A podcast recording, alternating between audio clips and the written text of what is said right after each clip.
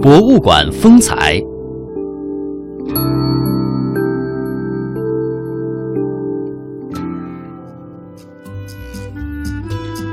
来到今天节目最后的博物馆风采，要向您介绍的是晋祠。晋祠呢是位于太原市区西南二十五公里处的玄梦山路，晋水的发源之处，也是中国著名的名胜古迹游览胜地。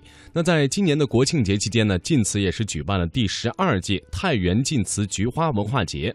展出了一万平方米的各色菊花，盛装迎客。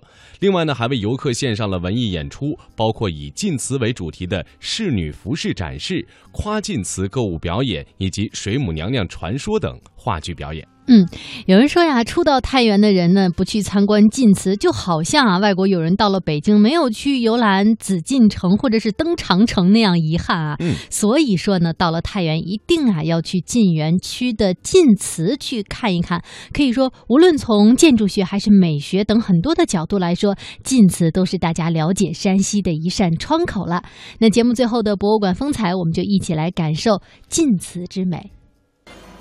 太原。是山西省的省会，简称并，别称并州，古称晋阳，濒临汾河，三面环山，自古就有“锦绣太原城”的美誉，是一座具有两千五百多年历史的中华古城，以其悠久的历史、灿烂的文化、丰富的资源而闻名天下，与全国任何一个城市相比，包括著名的古都北京。西安、杭州、苏州、开封、洛阳在内毫不逊色。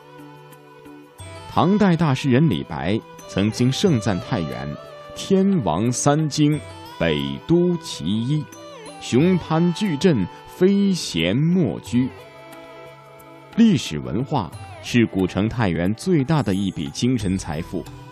太原积淀了丰富的历史文化遗产，其中晋祠园林。称得上是华夏文化的一颗璀璨明珠。在距离太原市二十五公里处的西南郊啊，有一座旋翁山，在它的脚下呢，有一片古老的园林。那在这里呢，您可以看到茂密的古树，还有非常非常多的寺院。置身在其中呢，真的是感觉到非常的古老深邃。那这里呢，就是今天我带大家来到的第一个地方——晋祠。晋祠呢，它最初的名字啊，被称为是唐叔虞祠，是为了纪念这个西周时期晋国的开国诸侯，叫做唐叔虞而建的这样的一座祠堂。那现在在我们祠内啊，现有这个宋、金、元、明清各时期的建筑精品呢，共有一百余座，塑像呢有一百一十尊，碑刻多达有四百多通。那晋祠呢，是我们中国古建筑的博物馆，是世界王室的发祥地啊，同时也是我们国家现存最早的一所唐宋园林。在一九六一年的三月呢，国务院公布晋祠为全国首批的重点文物保护单位。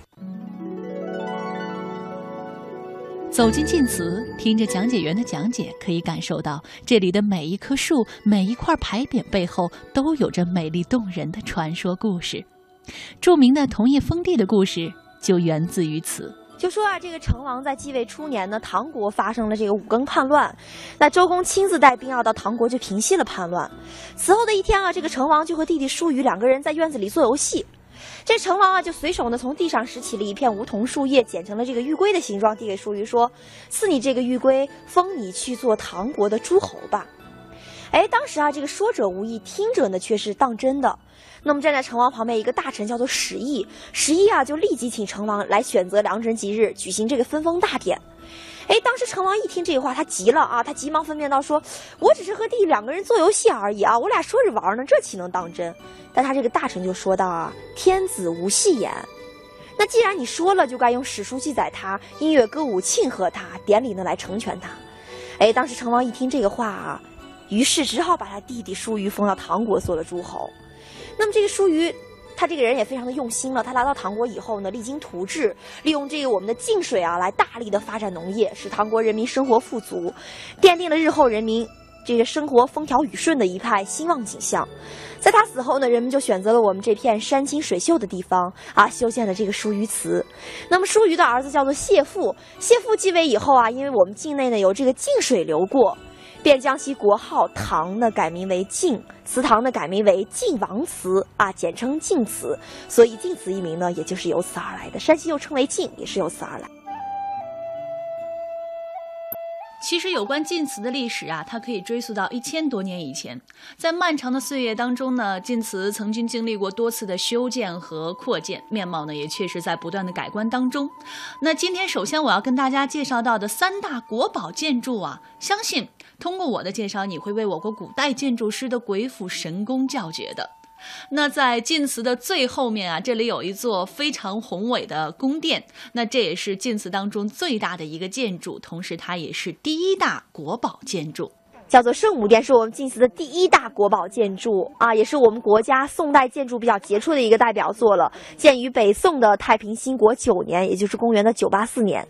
整个圣母殿呢，它殿高十九米，顶部整个围廊啊，看上去非常的庞大，也非常的壮观，而且做工很精细。在它的四周呢，还有一圈围廊。导游小姐说呢，是属于复节周匝的实力。那什么是复节周匝呢？那复节周匝啊，就是说在大殿四周有一圈走廊。那么这样做呢，可以大大的减少它与鱼沼飞梁间的急促感。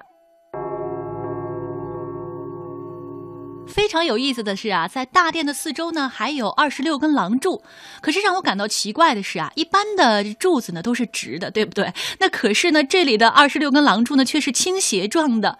为什么它们都是倾斜状的呢？那么这样做呢，可以极大增加整个大殿的抗震性与稳定性。接下来呢，我要为大家介绍到的就是第二大国宝建筑了。现在呀，在我的脚下所踩的是一座古桥。有意思的是呢，这座桥可不是普通的一字形，而是十字形的。在古桥的下面呢，是一座方形的水池。我看到了水里面呢，有很多很多红色的鲤鱼在游来游去。刚才啊，在听导游的讲解当中呢，他说到了这样的一个词“鱼沼飞梁”，这么美的一个名字是什么意思呢？这座桥呢，为什么给它起一个很漂亮的名字啊？叫做鱼沼飞梁。因为古人说啊，圆形为池，方形为沼。因为这是一座方形的水潭，所以我们称其为沼。又因为刚才大家看到了沼中多鱼，所以我们称其为鱼沼。飞梁啊，就是在这座方形的水潭上架起的这座十字形的桥梁，我们称其为飞梁，叫做鱼沼飞梁。鱼沼飞梁啊，是我国桥梁建筑史上利用特定环境营造的一例这样的杰作和典范，也是我们国家现存最早的十字形立交桥的雏形。就是立交桥就根据这座桥而来的啊，原来最早的立交桥就在这里呀，要好好的欣赏欣赏了。哎，我又有新发现了，在鱼沼飞梁的正前方啊，有一座类似凉亭的建筑，这也是晋祠内的第三大国宝建筑，它叫献殿。那么您知道它是做什么用的吗？在堂堂的一个圣母殿面前造这么一座凉亭干什么呢？嗯，我给大家三个答案吧，好不好？好，我们来选择一下啊，我们玩一个小游戏。那么，一呢是过厅啊，就是一个过厅。到圣母殿的过厅，那么第二呢，就是古代祭祀贡献贡品的场所，啊，那么第三呢，就是这个游人休息乘凉的一个一个地方。这个献殿是做什么用的呢？几个选项，看看我们的游客是怎么选的吧。我想，你想啊，他离这个圣母殿这么近，到圣母殿来之前是不是要送东西？哈哈，果真不错，答对了。献殿，献殿啊，就是贡献的献嘛，就是摆放贡献贡品的场所。为什么呢？因为我们来看，它整个建筑风格非常的简单了，就在各个间后的坎墙之上呢，安了这个直棂栅栏，使得整个大殿通风性非常的好。用它来摆放贡献贡品啊，可以使使这个贡品长时间的存放，不容易腐朽，并且呢，也不会受到这个日光的指示，相对来说保存非常的完好。关于晋祠的历史源远流长，晋祠三绝更可说是精华所在。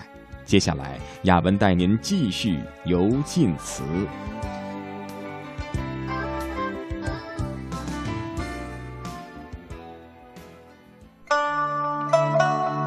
首先呢，我要为大家介绍到的是晋祠的三绝之一的柏树。那其实呢，在晋祠当中啊，随处都可以看见各式各样的古树，而且看上去呢，每棵树都有上千年的历史了。而横亘在圣母殿旁边的这棵柏树呢，更可以说它是树中的精品了，因为呢，它是呈卧倒状的啊，不是直立的。向南的倾斜有四十五度，它的长度啊大概是有十八米左右，需要五六个人才能合抱住啊。那宋代的文学家欧阳修啊，就曾经称赞它呀。地灵草木得于润，郁郁古柏含苍烟。那九百多年前就如此赞叹它的古老了，那可见它的历史之悠久啊。其实，在这里关于这棵柏树呢，还有一个小故事呢。据专家考证，这株树所植的年代在西周时期，也就是在三千多年以前了。相传啊，在当时呢，在它的另一侧也种了一株和它一模一样的树，两株有一个寓意，叫做比翼齐年啊，有一个很小好的意思在里边。但是很不幸的，在这个清朝的道光年间啊，被人把他的同伴砍伐去了。这个树在失去他的同伴之后，非常的伤心，所以呢啊，就声泪俱下，以示悼念。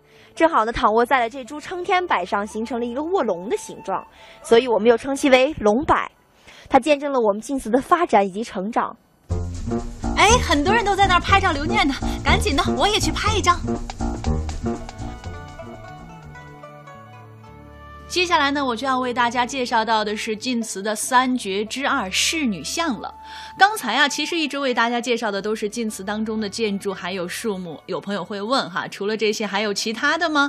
那当然是有的了，这也是晋祠的神奇之所在嘛。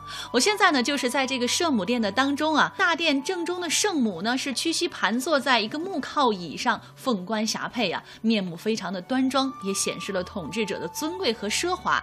那周围的四十二个个侍从像呢，手中也是各有所奉啊，为帝后来服侍种种劳役，比如说侍奉文印翰墨呀、梳妆打扮呀，还有侍奉饮食啊、起居啊，以及奏乐歌舞等等等等。那可以说这些塑像呢，都是造型非常的生动，姿态也很自然。尤其是这个侍女像呢，更是其中的精品。你看她长得非常的漂亮啊，眉清目秀，因为她是一位献歌舞的侍女，从正面给人的感觉啊，仿佛这个含羞带笑，刚刚为圣母表演念完一段啊，内心充满自信和满足。但是我们来换一个角度，我们从侧面来看一下他这个表情，他仿佛这个眼皮红肿，两眼含泪啊，一副很悲苦的这样的一个感觉。我们大家知道，这些侍女们啊，她们打小从入宫的第一天起，便决定她们的终身将没有自由。俺的一生将被埋葬在这黑暗的深宫中，所以显得非常的幽怨了。他们在这个圣母面前啊，得强作欢笑，但背地里呢，又留下了许多心酸的泪水。所以呢，也是充分的赋予他一个人性化的特点，被誉为是我们这里最有独特代表性的一尊啊，是一个双面的这样的一个感觉。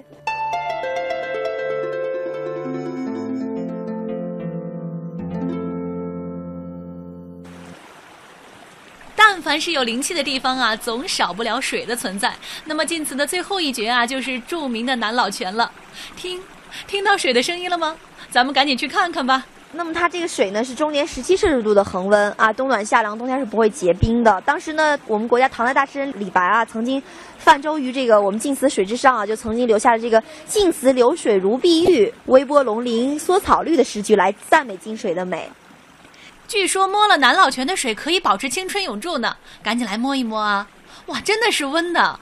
那么关于南老泉呀，还有一段美丽的传说呢。当时啊，在很遥远的时候呢，玄翁山下有一户人家，他们娶了一个年轻貌美的儿媳妇，叫做柳春英。这柳春英嫁过来以后，她婆婆对她非常的不好，对她非常苛刻。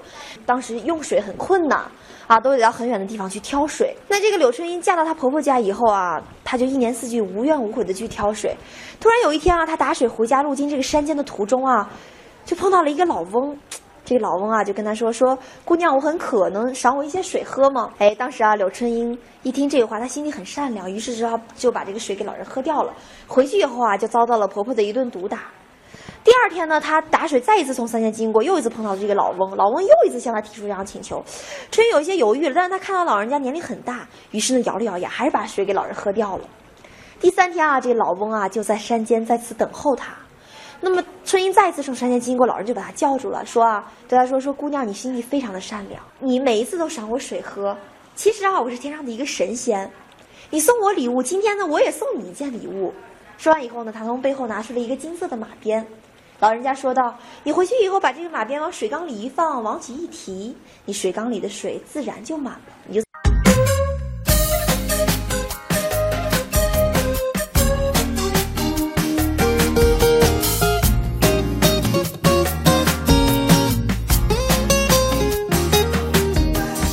嗯，那么听完了这个非常动人的传说，我相信很多听众朋友们动心了。